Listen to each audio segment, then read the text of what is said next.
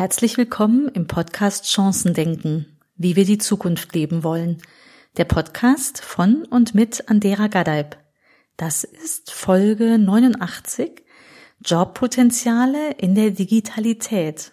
Ein Gespräch, das ich mit Insa Uhlenkamp geführt habe.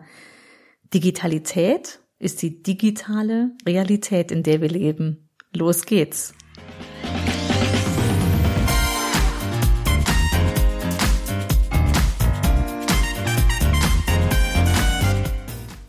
Herzlich willkommen in der Doppelfolge unseres Podcasts, nämlich in der Female Job Journey und im Chancendenken. Hallo Insa. Hallo Andera. Schön, dass wir heute sprechen. Total. Wir reden heute Insa Uhlenkamp und Andera Gadaib. Und ich würde sagen, Insa, stell dich doch kurz vor. Wer bist du und was machst du? Sehr gerne. Vielen Dank, Andera. Äh, genau, Insa Uhlenkamp. Ich bin Psychologin und Jobcoach und begleite Frauen dabei, eine Tätigkeit zu finden, in der sie wirklich zufrieden sind, beruflich erfüllt und äh, mit Freude am Montagmorgen aufstehen. Und gleichzeitig bin ich auch noch ähm, tätig als Change-Beraterin in einer Unternehmensberatung und helfe da äh, Teams und Menschen, neue Technologien, neue oder ja, anzunehmen und äh, effektiv zu verwenden. Sehr cool. Genau, das mache ich. Andera, was machst du?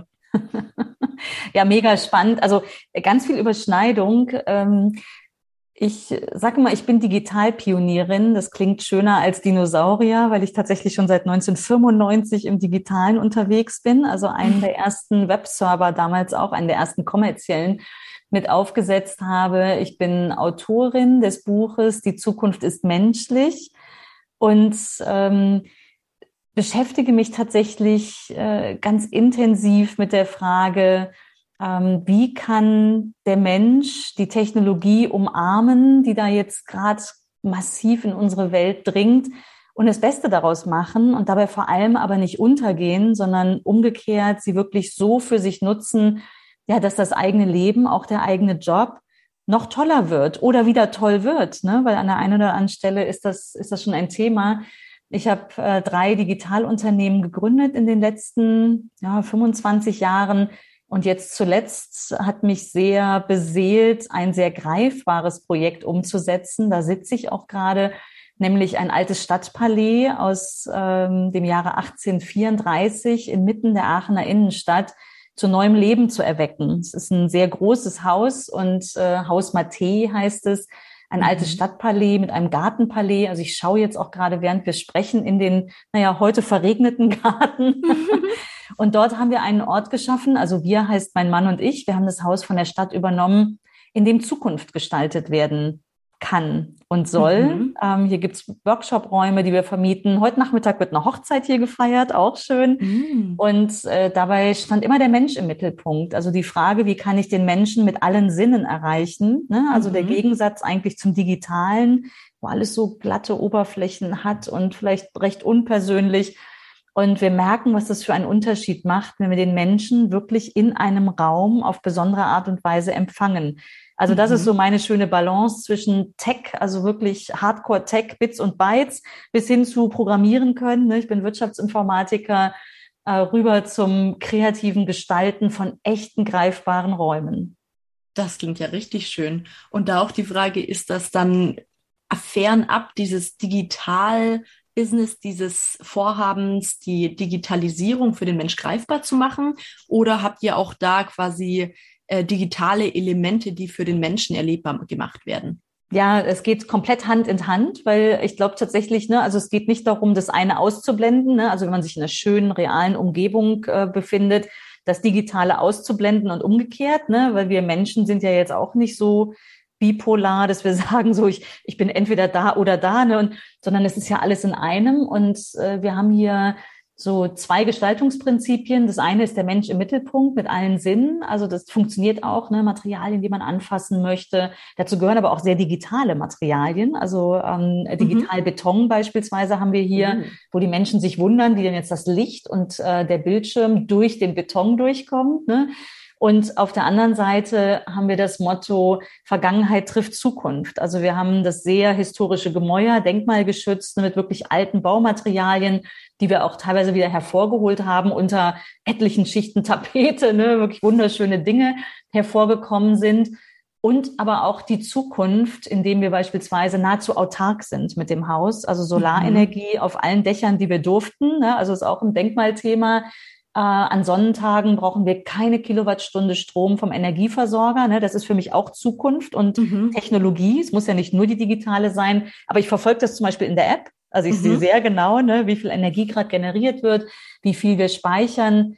Ähm, und wir haben ja einiges an digitalen Technologien, die sich aber so ein bisschen ja in den Hintergrund stellen und einfach einen guten Nutzen bieten ne, für die mhm. Menschen. Die müssen ja nicht so vordergründig immer sichtbar sein, sondern einfach einfach das Leben leichter machen. Und jetzt arbeiten wir nämlich gerade noch dran, es ist uns heute Morgen eingefallen, wenn die Hochzeitsgesellschaft nachher kommt, dann soll die einen schönen Empfang auf diesem Digitalbeton haben. Der hängt nämlich mhm. zum Beispiel auch in der Kutscheinfahrt. Wir haben ja so eine alte Kutscheinfahrt. Da mhm. hängen drei Riesenpaneele. Mein Mann ist jetzt parallel dabei, dass wir dann äh, schönes äh, Just Married oder so ein nettes Video drauf bekommen und die Gäste dann einfach auf eine sehr besondere Art und Weise ne, im Ambiente dieser Kutscheinfahrt und mit Hightech aber persönlich berührt werden. Ne? Das ist so eine Kombi, die liebe ich, weil ich glaube, alles, was unter die Haut geht, wird auch erinnert und ähm, ja, soll diesen Tag einfach so besonders machen. Ne? Mhm, total. Klingt total spannend. Ich glaube, ich muss nachher erstmal gucken, was äh, wie es das Digitalbeton ist. Ja.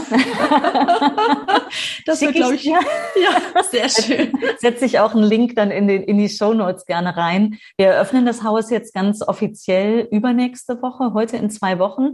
Mhm. Und wir haben alle unsere Partner, die wir dabei haben, eingeladen, ähm, da wir halt so ganz viel, ne, so in Richtung Nachhaltigkeit, ähm, auch wirklich geschaut haben lange, was ist das Richtige und mhm. ähm, oder eben den Menschen erreichen. Und da wird jeder dieser Partner wird auch eine kleine Tour durchs Haus anbieten und der Digitalbeton ist einer davon. Bin auch ganz gespannt, was die Menschen sagen werden dazu. Ja, schicke cool. ich dir gerne. Sehr schön, klingt spannend. Andera, mich würde eins interessieren. Ähm, wir interviewen uns ja jetzt hier so ein bisschen gegenseitig, auch mhm. einmal für die ZuhörerInnen. Ähm, für mich ist immer spannend, du hast jetzt, ich finde, total spannende Fragestellungen und spannende Themen, mit denen du dich auseinandersetzt. Wie war denn so deine Job-Journey, dein Weg dahin, dass du gesagt hast, okay, das ist hier mein Thema und ja, was waren so deine Stationen? Hm, jetzt muss ich aufpassen, dass ich damit nicht den ganzen Podcast fülle. Ne? Ich fasse mich kurz. äh, ne? Ich habe Wirtschaftsinformatik studiert, war zweimal in den USA und habe da auch mein Studium abgeschlossen und ich war sehr früh ganz neugierig aufs Digitale. Ne? Also 95, wer, wer ungefähr die Reise mitbekommen hat, also der eine oder andere war vielleicht äh, gerade geboren. ich war da schon eine Weile auf der Welt. Ähm, den ersten Webserver aufgesetzt, das war schon irre früh. Ne? Ich, ähm, und so war das auch, dass ich dann nach dem Studium gedacht habe, so ich, ich gebe jetzt irgendwie nicht all diese Begeisterung fürs Digitale an eine Firma, ne, das dachte ich nämlich vorher noch, mhm. ähm, sondern ich mache mich selbstständig. Ich habe mich tatsächlich direkt nach dem Studium selbstständig gemacht, habe erst noch mhm. eine Promotion angefangen, aber hab dann, ich bin eigentlich zu ungeduldig für eine Promotion. Das habe ich dann irgendwann nochmal versucht, aber habe dann festgestellt, so nee, dieser Takt, ein Jahr lang Veröffentlichung schreiben, dann dauert das ein Jahr, bis die, das ähm, ist nicht meine Welt. Ne? Ich brauche dieses Agile und, und auch was tun können, in, ins äh, Umsetzen kommen. Und so habe ich dann aus der Promotion an der Uni heraus eigentlich die, die erste Firma schon gegründet habe relativ schnell Venture Capital aufgenommen damals und mhm. ähm, habe damit die Firma auch groß gemacht. Ich glaube, das nützt uns heute noch. Dialego ist die erste Firma, Online-Marktforschung, die Mission. Und ähm, das war, das war sehr gut, glaube ich, es so zu machen. Ich würde es heute trotzdem anders tun, ne, wie, wie das Klar. so oft ist im Nachhinein.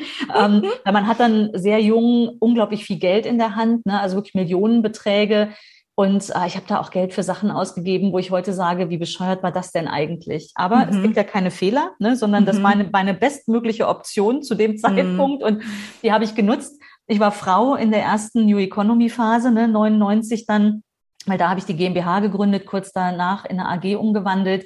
Mhm. Ähm, und ich war, ich war kiloweise Presse, ne, wo wer alles auf mich zugekommen ist. Und ich bin mehrmals gefragt worden, ne, Frau Gatter, wie haben Sie Ihre Karriere geplant? Und hatte da jahrelang keine Antwort drauf.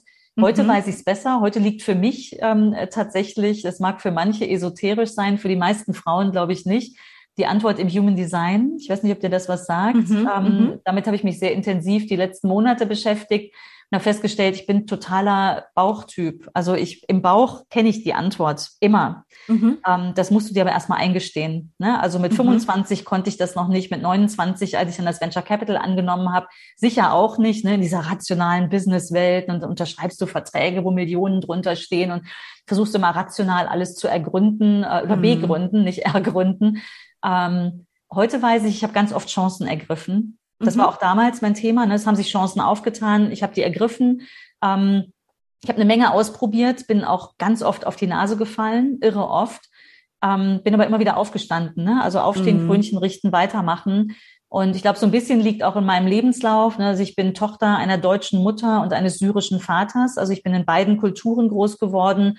Ähm, die arabische Welt ist sehr anders. Ne? Also mhm. äh, es ist sicher auch sehr prägend und ich habe jetzt, ich habe diese Woche unsere Karlspreisträgerinnen, also eine von denen kennengelernt, äh, die gerade gestern den internationalen Karlspreis verliehen bekommen haben, eine belarussische Freiheitskämpferin, ähm, Veronika ähm, Zepkalo. Und die wollte mhm. wissen, die wollte erfolgreiche Frauen kennenlernen. Dann saßen wir zusammen ganz lange im Rathaus hier in Aachen und ähm, als ich ihr meine Geschichte erzählt habe, wurde mir klar, ich habe ganz früh gelernt, äh, meinen Schnabel aufzumachen. Ne? Also mhm. so ähm, äh, und ich glaube, das hat mir geholfen, meinen Weg zu gehen, also wirklich mhm. Chancen zu ergreifen ähm, und äh, mein Ding zu machen.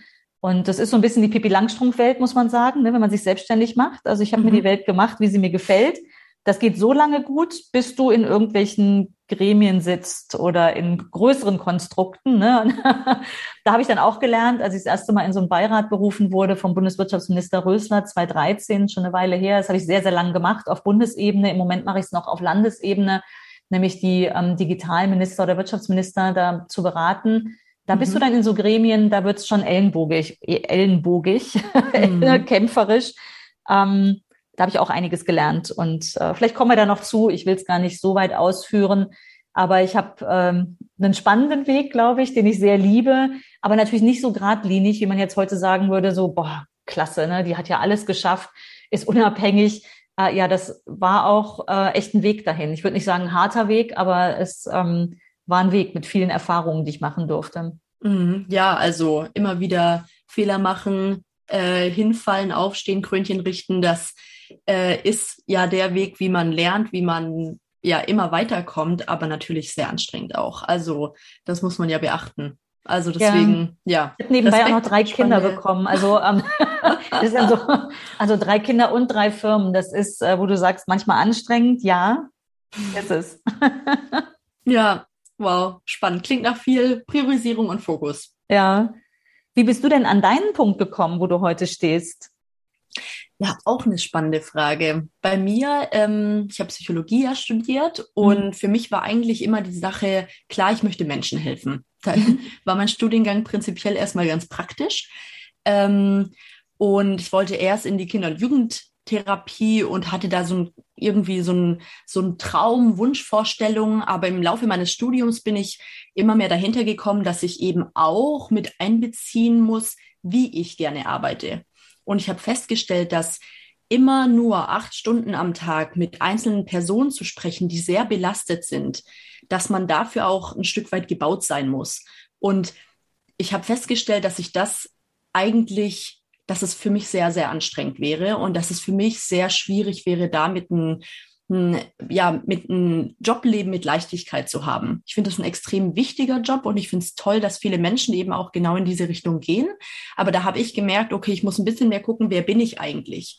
Und meine Familie hat immer gesagt, ich habe früher Fußball gespielt und die mhm. haben gesagt, Insa, so eine Fußballmannschaft, das ist genau das Richtige für dich. Das ist die Größe von Menschen, die du brauchst.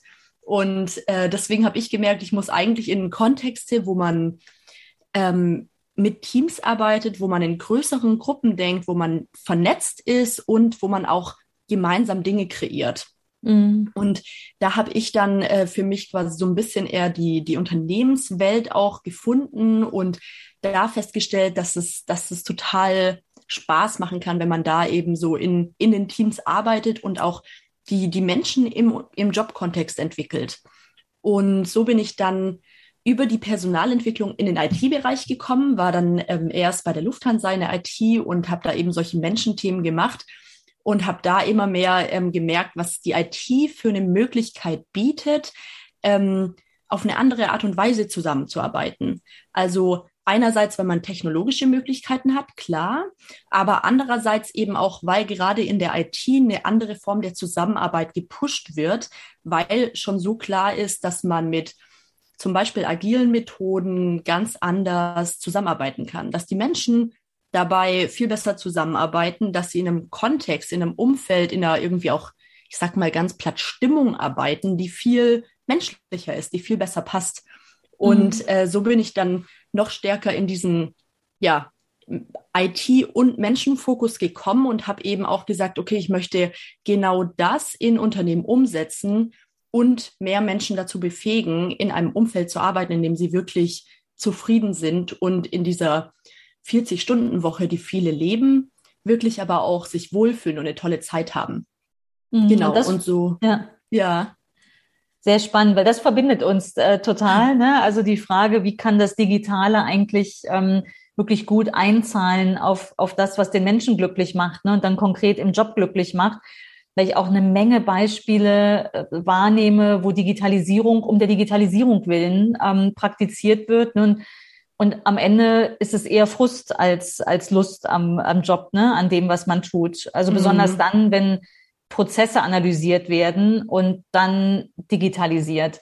Mhm. Das ist ja auch, also die am meisten gehypten ähm, Startups und Unternehmen sind ja gerade so, so Process Mining, ne? also wo Prozesse automatisch äh, gelesen und dann äh, automatisiert oder digitalisiert werden. Mhm. Und da würde ich eigentlich total gern mal tiefer reinschauen, weil es gibt ja diesen schönen Spruch, ähm, ne, wenn du einen äh, Scheißprozess digitalisierst, hast einen digitalisierten Scheißprozess. und und davon sehe ich unglaublich viele. Mhm. Also ich, ich erlebe die ständig. Ne? Und dann mhm. denke ich so, oh, Moment mal, besser ist doch, ne, wenn wir vorher mal drüber nachdenken, wie es denn richtig genial laufen würde, und zwar aus Menschenperspektive, ne, aus denen, die, die noch beteiligt bleiben. Das, mhm. was wegrationalisiert wird, gut, ähm, ist die eine Facette, aber es werden ja Menschen in allen Prozessen immer bleiben und auch an den spannenden Stellen, ne, wo es kreativ und komplex wird, aber das Komplizierte wird digitalisiert werden lass uns doch da mal drüber nachdenken und dann nochmal einen Schritt zurückgehen, überlegen, wie wird's denn ideal laufen? Hast du das auch begleitet oder siehst du das, dass das schon passiert? Mm, ja, also ich habe da eher ein, ein Negativbeispiel vielleicht mhm. oder ein Beispiel, das zeigt, wie schwierig das ist. Nämlich, ja. was ich in meiner Rolle ähm, als in der Unternehmensberatung äh, Beratung als Change-Beraterin begleitet habe, ähm, war ein Digitalisierungsprojekt, ein recht groß angelegtes, wo quasi unterschiedlichste Themen im Fokus standen und eins davon war die Prozessoptimierung. Mhm. Sprich, man hat einmal geguckt, ähm, wie sind die Prozesse aktuell, hat geschaut, welche Technologien kann man mit einsetzen, um diese einzelnen Prozessschritte besser zu machen und das Ganze dann eben auch noch stärker mit SAP ähm, ja, mhm. systemtechnisch umzusetzen. Und also ich glaube, man ist da mit einem sehr lösungsfokussierten ähm, Ansatz erstmal reingegangen, um zu schauen, wie können wir denn wirklich das auch für die Mitarbeitenden besser machen. Mhm. Aber für uns, also gerade auch im Change Management, ist ja auch meine Aufgabe quasi zu sagen, okay, ähm, wir nehmen hier die Mitarbeitenden dazu, um gemeinsam an Lösungen zu arbeiten. Aber selbst das war extrem schwierig, weil die Ablehnung zur Technologie und zu diesen neuen mhm. digitalen Lösungen sehr, sehr groß ist mhm. und immer mit der Angst einhergeht, dass Menschen entlassen werden. Genau. Und das finde ich so schade, weil Digitalisierung ist nicht, dass Menschen entlassen werden, mhm. sondern dass die Ressource Mensch noch mehr geschätzt wird, weil mhm. sie keine ähm, ich sag mal, administrativen, langweiligen Tasks ausführen mhm. muss, mhm. sondern eben äh, Dinge macht, die, die das System noch nicht kann. Mhm. Also und ich finde, das ist eigentlich ein Punkt, da komme ich nochmal zu meinem Jobcoaching. Was ich nämlich ganz gerne mache, ist auch einmal zu gucken ähm, mit meinen Coaches, mit den Coaching-Klientinnen, ähm, welche Themen, äh, welche Tätigkeiten führen sie denn gerne aus? Und mhm. da mache ich so einen kleinen Test mit denen. Eine Dimension bei diesem Test ist immer, ähm, das heißt konventionell, sprich, mhm. das sind Tätigkeiten, wo man so Listen abarbeitet, wo man irgendwas im System anklickt, was total, also was wirklich keinen großen Gehirnschmalz braucht. Mhm. Und alle meiner Coaching-Klientinnen sagen, dass sie diese Tätigkeiten nicht machen wollen. Mhm. Und genau das können ja die Systeme äh, übernehmen und eben machen. Aber diese Akzeptanz von Menschen ist ganz, ganz häufig da eben nicht da. Mhm.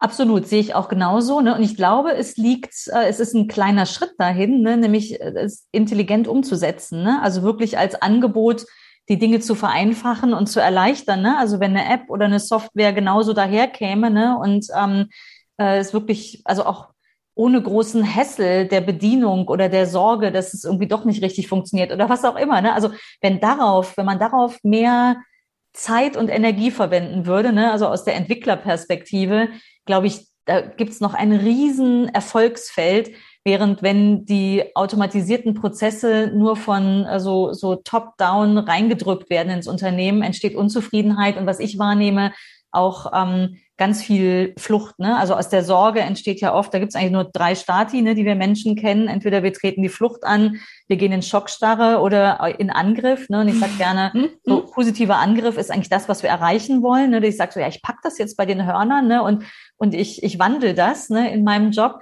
Aber unglaublich viele erlebe ich in, in Flucht und in Schockstarre.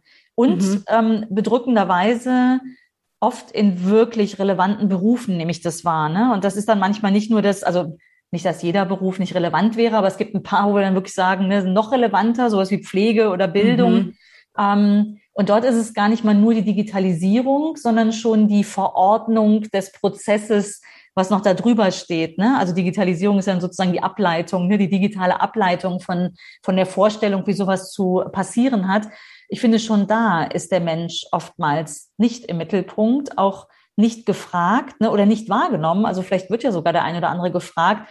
Ich teile die Meinung mit dir komplett, ne, dass es äh, eine, eine große Reaktanz, eine große Ablehnung gibt, wenn was Digitales eingeführt werden soll, einfach aus dieser latenten Sorge, also manchmal explizit, oft aber glaube ich auch implizit, ne, ähm, das könnte mich einen Job kosten. Mhm. Da muss man sehr offensiv, glaube ich, kommunizieren, ne, dass es darum genau nicht geht. Und das habe ich auch. Also ich, ne, ich bin jetzt seit äh, vielen, vielen Jahren selbstständig und ich habe selbst im eigenen Haus schon oft erlebt, ne, dass ich eine neue Software einführen wollte, einen Softwarewechsel und dann gar nicht richtig wahrgenommen habe, warum geht's denn jetzt nicht voran?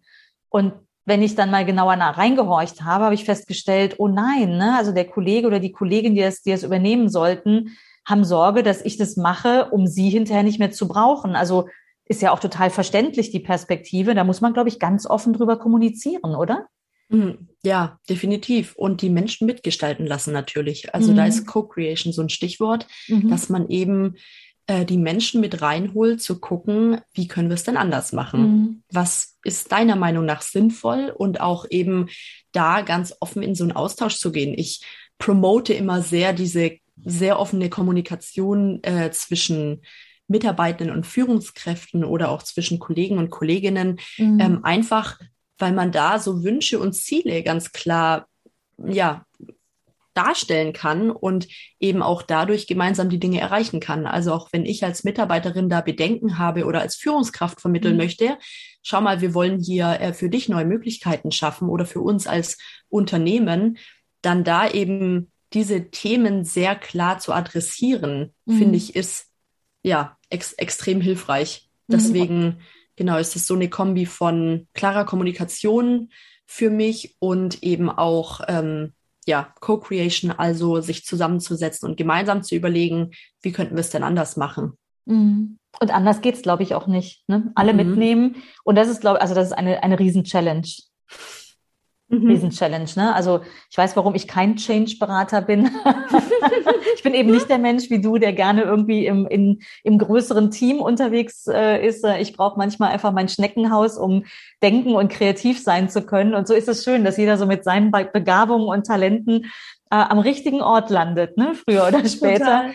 Ähm, ja, aber es ist äh, elementar. Ne? Also mit, ja, ich sehe es so unglaublich oft und denke dann, also es ist ein, ist ein Geschenk, dann tatsächlich auch Entscheider unterstützen zu können. Also bei mir ist es dann viel die Politik, ohne dass ich selbst ein ähm, Parteibuch habe und die Chance einfach mal zum Hörer zu greifen. Oder ich persönlich schreibe dann eher mal eine Nachricht oder eine, eine, eine im Messenger eine Notiz, aber wenn man wahrnimmt, dass in einem größeren Konstrukt, was gerade in die vollkommen, nicht nur gerade, sondern ganz grundsätzlich in die vollkommen falsche Richtung geht, in diesem Zusammenspiel Mensch und Maschine, sich da einbringen zu können und vielleicht auch das große Ganze wirklich äh, mitgestalten zu können. Zum Beispiel für mich ein großes Geschenk. Die größte mhm. Herausforderung ist, äh, es dauert sehr lang. Diese großen Konstrukte, ne? also ich meine, ein Konzern, also du hast eben Lufthansa als Beispiel genannt, ne? ist ja schon äh, ein, ein, ein großes Schiff, was da in Bewegung ähm, äh, kommt, dann mhm. das dann auf, ein, auf eine ganze Nation rauf, ähm, muss ich mich manchmal auch pieksen und sagen, so nein, es ist es ist es wert, die Energie drauf zu verwenden, auch wenn es wahrscheinlich Jahre dauert. Ähm, es muss was passieren. Ne? Richtig, ja. Und wie können wir sonst sehen, dass in 15 Jahr, Jahren was anders ist? Ja. Wird extrem schwierig. Ja. Absolut. Dazu, Andera, würde mich nämlich mhm. interessieren, ähm, also dein Buch Die Zukunft ist menschlich, auch nochmal meine herzliche Empfehlung nach da draußen. Ähm, fand ich waren richtig tolle Punkte drin. Und äh, da nochmal die Frage, äh, was, was siehst du denn, was wird in Zukunft anders sein? Was wird sich verändern für uns? Mhm. Ja, danke dir. Erscheint übrigens in Kürze als Hörbuch. Also vielleicht, wenn unser Podcast erscheint, ist es vielleicht gerade raus, ähm, das Hörbuch. Ähm, was wird in Zukunft anders? Also wenn ich mir meine positive Vision, und ich bin ja Grundoptimist, anschaue, dann richtet sich die Technik nach dem Menschen. Und mhm. es gibt so ein, ein wunderbares Buch, das habe ich damals rauf und runter äh, studiert, als ich mit meinem Studium fertig wurde, also auch schon eine Weile her, 96, das ist von Nicolas Negroponte, Being Digital. Ist, glaube mhm. ich, gar nicht neu aufgelegt, was ich voll schade finde, weil der Mann hat 96 schon Dinge aufgeschrieben, die heute nach wie vor Bestand haben. Das muss man sich mal vorstellen. Also mhm. Jahrzehnte später. Und er hat so die Beispiele gebracht, ähm, dass äh, die Maschine sich nach dem Menschen richtet, beispielsweise Sprachassistenten. Da muss man sagen, da hat sich echt was getan. Es hat lang gedauert, aber die verstehen uns inzwischen ganz gut mhm. Ne, und, und, reagieren auch ganz gut. Wenn ich mir so äh, Amazon Alexa oder auch Siri oder so anhöre, dann verstehen die ja so 80 Prozent von dem, was ich von ihnen will.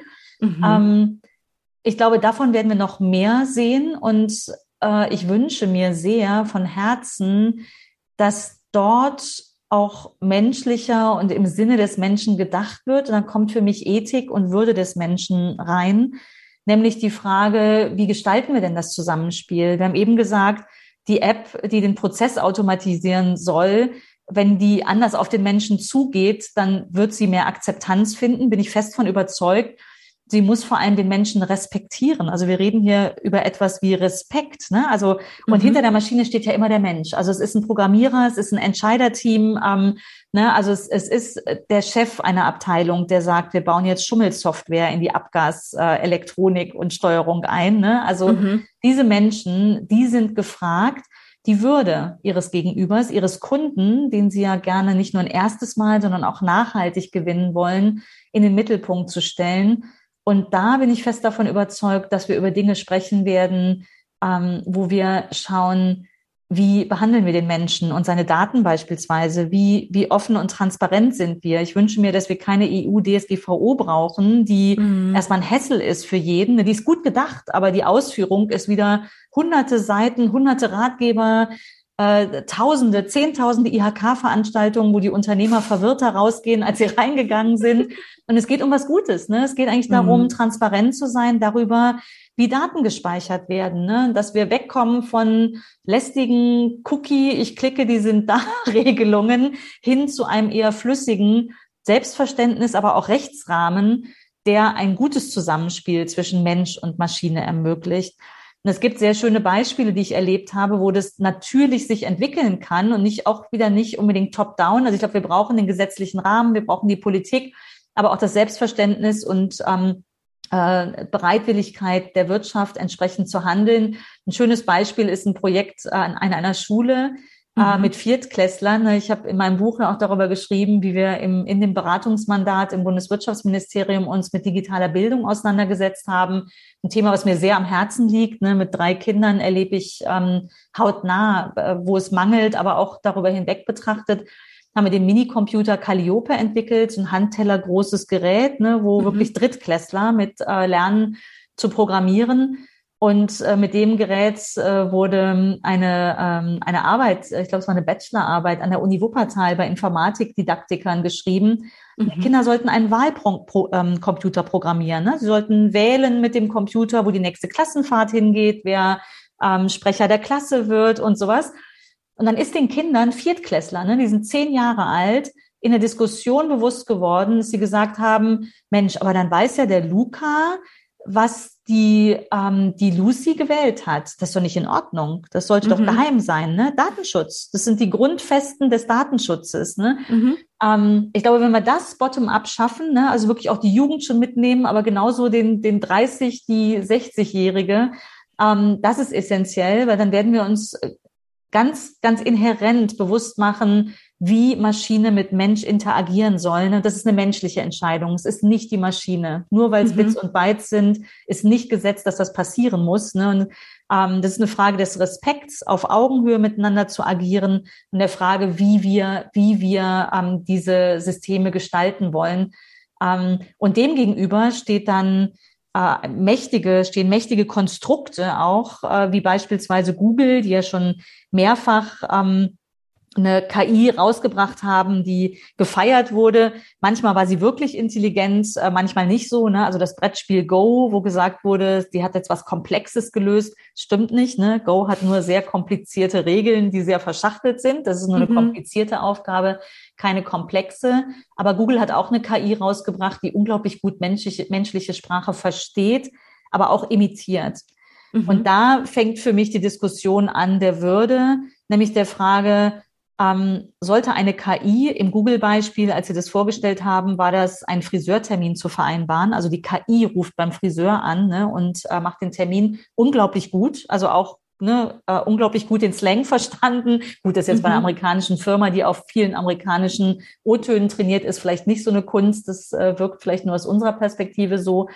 Aber das Gespräch hat sie gut geführt, sie hat aber einen Menschen imitiert und daran störe ich mich. Ne? Also sie hat zwischendurch die Google KI hat, mhm, ah, also so der menschliche Laute ähm, mhm. imitiert und ich meine, jeder Mensch sollte wissen, ob er es mit einem Menschen oder einer Maschine zu tun hat. Das ist meine mhm. erste Forderung. Also okay. ähm, ich finde, das sollte transparent sein und nur fair, genauso wie wir uns hier in die Augen schauen, während wir das aufnehmen sollte das auch bei jedem, ähm, bei, in jeder Situation, wo ich in einem Bot bin ähm, oder am Telefon äh, oder was sonst noch so passieren wird, ne, sollte uns bewusst sein, ob es eine Maschine ist oder nicht. Und wir sollten respektvoll und auf Augenhöhe die Prozesse gestalten, also die Programmierung anlegen, so dass mhm. die Würde des Menschen zu jeder Zeit gewahrt ist. Mhm. Ich weiß, das ist ein mhm. sehr hohes Ansinnen, was ich da habe und das muss in den richtigen Rechtsrahmen. Ich finde, unsere Rechtsrahmen sind zu kompliziert. Sie sind gut gedacht, aber sie sind zu kompliziert. Sie sind auch mhm. lange nicht so agil, wie wir das in der Wirtschaft bräuchten. Das ist auch eine Riesenherausforderung, weil auch das ist natürlich ein Riesen, Riesenkonzept, wenn ich auf Europa schaue und Gesetzgebungsprozesse. Und ich wünsche mir hier mehr Verantwortung bei demjenigen, der diese Bits und Bytes verantwortet, der sie in die Welt bringt, und ein Rechtsrahmen, der sehr klar und einfach ist, sodass beispielsweise auch kleine Unternehmer nicht abgeschreckt sind, sondern gerade erst recht Lust haben, dieses Digitale für sich zu nutzen und sich selbst einzubringen. Das wäre mhm. meine Zukunft in, naja, sagen wir mal, 15 Jahren. 2035, 2040 sollte die Welt genauso aussehen. Und dann werden wir alle ganz viel Zeit haben, weil das Digitale ja auch so viel für uns erledigt, uns noch viel mehr mit dem zu beschäftigen, was uns wirklich beseelt. Weil das ist ja vielleicht Ach. nicht der 40-Stunden-Job und mhm. das montags morgens aufwachen. Da dachte ich eben so, oh, ich hoffe, die wachen Dienstag bis Sonntag auch glücklich auf. ja, natürlich, das meintest du damit, ne? aber das war so mein erster Gedanke. Okay, montags wachen wir glücklich auf. Was ist für ein Dienstag? Ähm, ja, aber wenn wir da Hand in Hand mit dem Digitalen sind und neue Freiräume für uns, also wirklich für jeden Job, sei es der Pfleger im, im äh, Seniorenheim, äh, oder die, die, äh, das, das Fräulein beim Amt, also jetzt sehr alt gesprochen, aber ähm, die ja heute gar nicht mehr ans Telefon gehen kann, weil sie keine Zeit mhm. mehr für uns hat, ähm, dann sind wir am Ziel. War da eine Chance für dich dabei? Was kannst du für eine gute Zukunft tun? Dann leg los, mach einfach mal. Das war Teil 1 des Gesprächs. In der nächsten Folge erwartet dich noch mehr Inspiration. Und wenn du weitere Impulse möchtest, dann abonniere gern meinen Newsletter auf anderagadeib.de. Vielen Dank und bis bald.